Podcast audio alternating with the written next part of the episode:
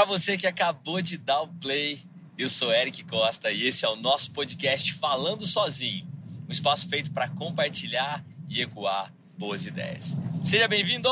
Falar sozinho.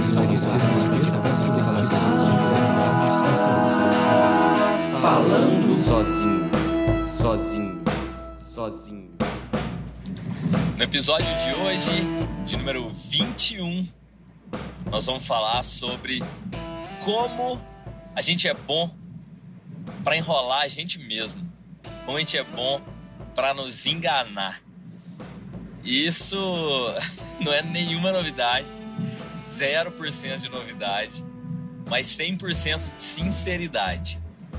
E aí toca num ponto que a gente não gosta de tocar, que é a procrastinação, que é o faço daqui a pouco, que eu vou só dar uma olhadinha no Instagram rapidinho aqui, no WhatsApp aqui, já já faço, e aí acabou o dia, acabou a semana, acabou o mês, acabou o ano.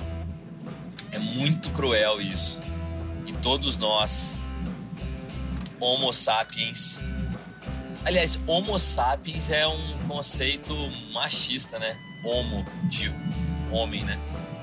Machista. Mas não é pauta agora não mas para todos nós homo sapiens que nos enrolamos, que gostamos de procrastinar e colocar o nosso cérebro sempre muito tranquilo. Isso não é algo novo, isso não é algo que fomos, sei lá, a nossa geração que inventou. Na verdade, o nosso, o nosso próprio cérebro, ele, isso na, na pré-história, né? Aliás, é uma coisa muito interessante também. Esses dias eu fui parar para pesquisar o que é a pré-história, que é antes da história. Mas como assim? Não havia história? Não, não havia registro, né, de história. E também fui perceber que todo todo marco histórico ele é muito eurocentrista. Ele tem muito vínculo com a Europa, né? Porque justamente pela dominação europeia, é, antiga, né? Isso também não é de hoje. Mas enfim, vamos voltar lá na pré-história. O cérebro, nosso cérebro, hum, é, vamos colocar assim, não é nem um cérebro réptil, né? Eu acho que eu já falei aqui, talvez, cérebro réptil, que é aquele que só tem três reações: ou ele corre, ou ele briga, ou ele trava. Que é o freeze, de congelar, o fly, né, de voar, correr, e o fight, de, de brigar, os três Fs aí. E dentro desse contexto, o cérebro nosso é tecnicamente programado desde aquela época, né, desde então, para sobrevivência, né? E o homem das cavernas, né, se é assim que a gente pode tratá-lo, ele tinha uma preocupação muito grande de guardar energia para caçar, para sair, para se alimentar, porque poderia morrer, né? Se ele não conseguisse caçar, ele morria de fome.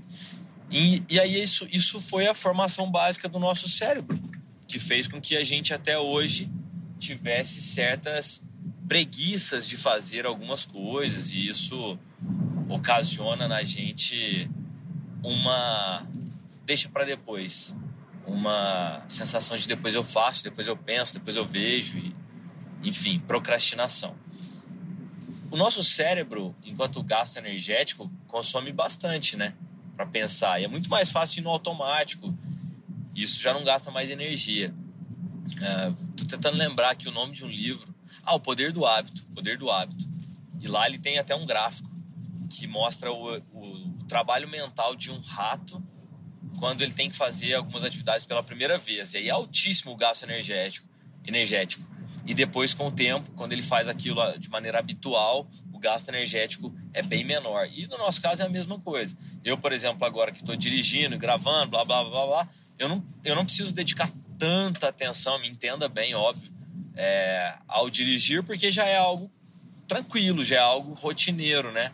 Eu sempre faço isso, então eu não preciso pensar é, onde é que fica a seta, onde é que fica a direção, o freio e tal, não preciso. Então eu consigo desempenhar outras coisas que eu gasto pouca energia aqui. Mas o cerne da discussão hoje é como a gente pode fazer para não deixar o nosso próprio cérebro nos enganar ou a gente mesmo enganar a gente mesmo. E aí eu fui tentar encontrar algumas referências, assim. A primeira coisa que eu pensei é fazer acordos, envolver até outros gatilhos, que podem ser outras pessoas, podem ser, pode ser uma rede social, se você preferir, mas alguma coisa para comprovar que você fez. Então, por exemplo, é, eu gosto muito de acordar cedo, mas é difícil acordar cedo. Mas o que, que eu fiz? Um gatilho. Falei, ah, vou criar um compromisso que eu não posso adiar para acordar cedo, que era academia. E marquei academia às seis da manhã. Poxa, seis horas, velho. Eu precisava para comer pelo menos meia hora antes. Então eu já tinha que ter terminado de comer às cinco e meia. Então eu tinha que acordar às cinco. Eu acordava às cinco e três. Gostava de programar. Falando passado, porque eu parei, vou te contar o porquê. É, gostava de programar o meu despertador com horas meio quebradas, assim. Não é 5 da manhã, não, 5 e 3, 5 e 6 e por aí vai. Porque cada minuto é muito importante.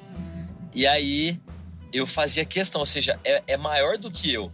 Então, para eu não me enganar, eu disse, ah, hoje eu não. Não, mas tinha um cara me esperando lá, o Darley, meu personal, e o, o Juninho, que é o cara que é no, meu nutricionista também, ele é, ele é personal também e tá lá.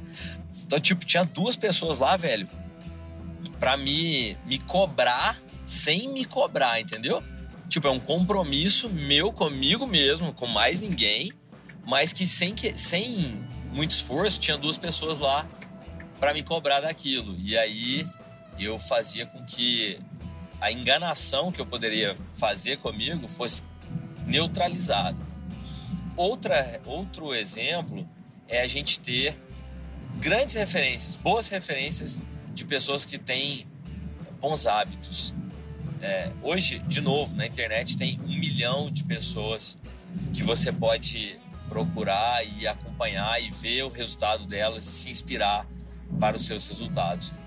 Mas a, o terceiro exemplo que eu queria dar, que eu acho que é muito mágico, é você fazer acordos com outras pessoas e motivar outras pessoas a fazer aquilo junto com você. Então, por exemplo, no contexto aí de academia mesmo tá? Depois a gente pode falar de estudo, de alimentação, de leitura, que é muito legal também. Mas vamos na academia primeiro. Por exemplo, você faz um acordo com qualquer outra pessoa, pode ser, sei lá, alguém, algum amigo seu que nem é da sua cidade, de outro lugar, mas vocês têm o, o, a missão ali diariamente ou nos dias da academia de mandar uma foto. Cria lá um grupo que é o exemplo, né? O Academia online, sei lá, emagrecendo juntos ou projeto verão juntos, sei lá o nome que você quiser dar. E aí todos os dias você tem que mandar uma foto para essa pessoa, né? As duas têm que mandar no grupo lá provando que fez. Então assim gera uma pressão externa, né? Outra pessoa com a qual você se comprometeu é, a, a fazer aquela atividade que tem que fazer também e aí o negócio flui. Acho isso muito legal, cara, muito legal mesmo.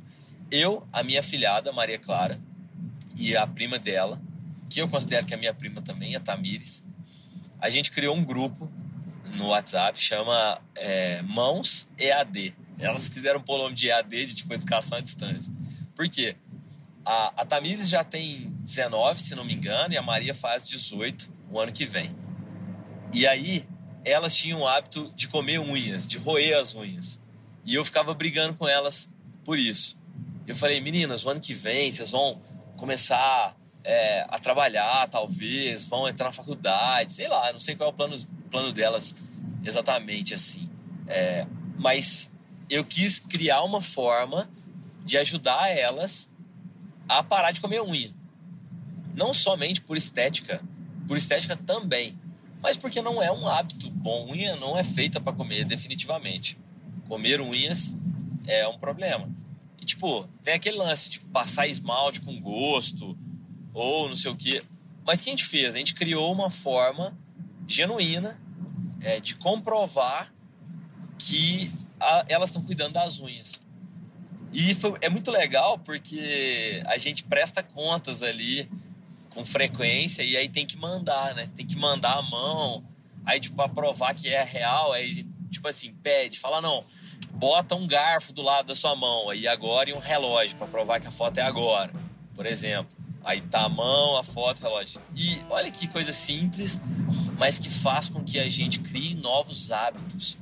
E criar novos hábitos, tem alguns teóricos que dizem que para se criar novos hábitos tem que esquecer outros, né? E o esquecer outros, nesse caso, é o esquecer de comer a unha, o deixar de comer a unha. Tá vendo que coisa simples e legal que vale a pena de ser compartilhada e que pode ser boa. Espero que esteja sendo bom para a Maria, espero que esteja sendo bom para a Tamires, a unha delas está crescendo. Não vou contar aqui que a Tamires está comendo o dedo para não ficar feio para ela, mas vou dizer só a parte boa, mentira. Tamirizinho, é para você, é para te inspirar, tá? Você sabe disso. E, e bom, e acho que assim a gente vai caminhando. É, é uma forma bacana da gente parar de se enganar. Por quê? E como diz o título do episódio, a gente é muito bom em enganar a gente mesmo, a gente é muito bom em, sei lá, deixar para depois, né? Em procrastinar. É isso, um episódio curto, um episódio rápido aí para fazer uma diferença talvez no seu dia. Espero que essa mensagem seja bem interpretada aí por você dentro do seu contexto, da sua rotina diária, da sua vida. E eu fico muito grato de uma, uma simples frase, uma simples palavra, um simples bate-papo poder chegar aí até você com positividade. É isso. Vamos chegando até o final. Você já sabe, para a gente se conectar, o meu e-mail é oi.falandosozinho@gmail.com e o meu Instagram é arroba segue underline o Eric. Esse episódio eu queria dedicar para Maria Clara e para Lívia e para Tamires. Espero que elas gostem, espero que elas ouçam. E já que tá na, na, mandando para a galera Tim, eu vou mandar também para o João, meu querido João.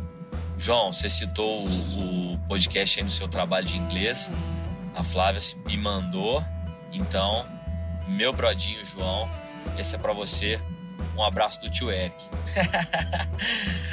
Ó, fique tranquilo, fique tranquila. Falar sozinho é um hábito muito bom e é o primeiro passo para qualquer transformação. A gente se fala e se vê no episódio 22. Valeu! Falar sozinho.